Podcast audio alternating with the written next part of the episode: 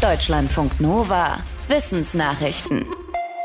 Aus Sicht von Fachleuten der EU herrscht in Europa möglicherweise gerade die schlimmste Dürre der letzten 500 Jahre. Die Dürrebeobachtungsstelle der EU hat einen Bericht für dieses Jahr vorgelegt, der zwar erstmal nur vorläufig ist, aber schon jetzt alarmierend. Nach den Daten der Behörde galt an einem Stichtag vor knapp zwei Wochen für fast die Hälfte des europäischen Kontinents eine Dürrewarnung. Auf 17 Prozent der Fläche war der Zustand kritisch. Dem Bericht zufolge sind viele Regionen Europas schon seit Anfang des des Jahres von Dürre betroffen. Meistens hat sich die Situation dann in den letzten Wochen verschlimmert, zum Beispiel durch Hitzewellen und zu wenig Regen. Die Dürre hat viele Folgen, auch wirtschaftliche. Ernten von Sommerpflanzen wie Mais, Sojabohnen und Sonnenblumen fallen kleiner aus. Wasserkraftwerke können stellenweise nicht so viel Strom wie sonst produzieren, aber auch andere Kraftwerke leisten weniger, die nicht mehr genug Flusswasser zum Kühlen ihrer Anlagen haben. Hunde können weinen, das sagen jedenfalls Forschende aus Japan. Dabei kullern die Tränen zwar nicht wie beim Menschen, aber die Tiere bekommen feuchte Augen und das in emotionalen Situationen.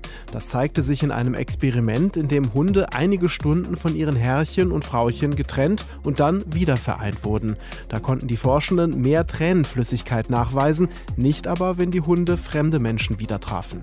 Außerdem entdeckte das Forschungsteam einen Zusammenhang zwischen Tränenproduktion und und Oxytocin, das auch Bindungshormon und Glückshormon genannt wird. Laut den Forschenden spricht das dafür, dass es in dem Experiment eher Freudentränen waren, die die Hunde produziert haben. Auch auf dem Jupiter gibt es Polarlichter über dem Nordpol und über dem Südpol. Davon haben Forschende jetzt zum ersten Mal Bilder aufgenommen und zwar mit dem neuen James Webb Teleskop. Zu sehen sind auch Wirbel von polarem Dunst. Dabei sind kleinere Stürme zu erkennen, aber auch strahlend hell der rote Fleck. Das ist ein Wirbelsturm auf dem Jupiter mit einem größeren Durchmesser als die Erde. Laut einer Astronomin aus dem Forschungsteam wurde der Jupiter noch nie so gesehen. Die Forschenden hätten nicht erwartet, dass die Bilder so gut werden würden. Die Aufnahmen waren schon im Juli per Infrarot gemacht worden zur Arbeit pendeln. Das machen in Deutschland im Moment fast 20 Millionen Menschen. Und die haben im Schnitt im letzten Jahr fast 17 Kilometer zum Job gehabt. Das zeigt eine Auswertung des Bundesinstituts für Bau, Stadt und Raumforschung. Für fast 4 Millionen Pendlerinnen und Pendler war der Arbeitsweg sogar länger als 50 Kilometer.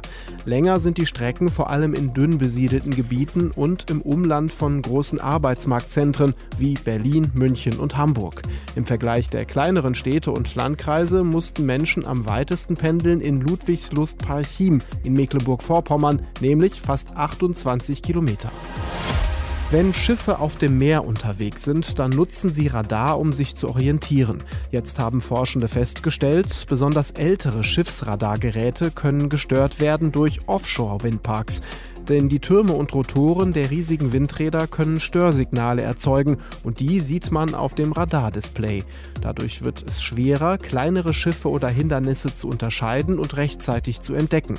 Zu diesem Ergebnis kommen die Forschenden, nachdem sie verschiedene Untersuchungen ausgewertet haben. Sie sagen, damit eine sichere Navigation auf See möglich ist, müssen solche Radarstöreffekte verringert werden. Dafür schlagen sie unter anderem vor, dass Rotoren von Windrädern eine spezielle Beschichtung bekommen. Außerdem sollten alte Schiffsradare modernisiert werden. Ich esse nichts, was ein Gesicht hat. So geht es offenbar vielen Menschen und zwar nicht nur, wenn sie vegetarisch oder vegan leben. Denn eine Studie der Uni Innsbruck zeigt, dass wir zwar gern vermenschlichte Lebensmittel kaufen, wie Lebkuchenmänner oder Schokolinsen mit Gesicht, aber gegessen werden diese Produkte dann nur ungern. Warum das so ist, hat sich ein Forscher der Uni Innsbruck angeschaut. Er schreibt in einem Fachmagazin, dass besonders bei Werbung und Design von Lebensmitteln gern das Prinzip Anthropomorphismus Anthropomorphismus eingesetzt wird, also das Zuschreiben menschlicher Eigenschaften.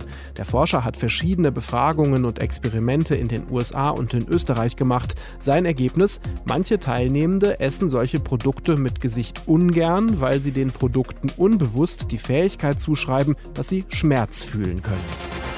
Deutschlandfunk Nova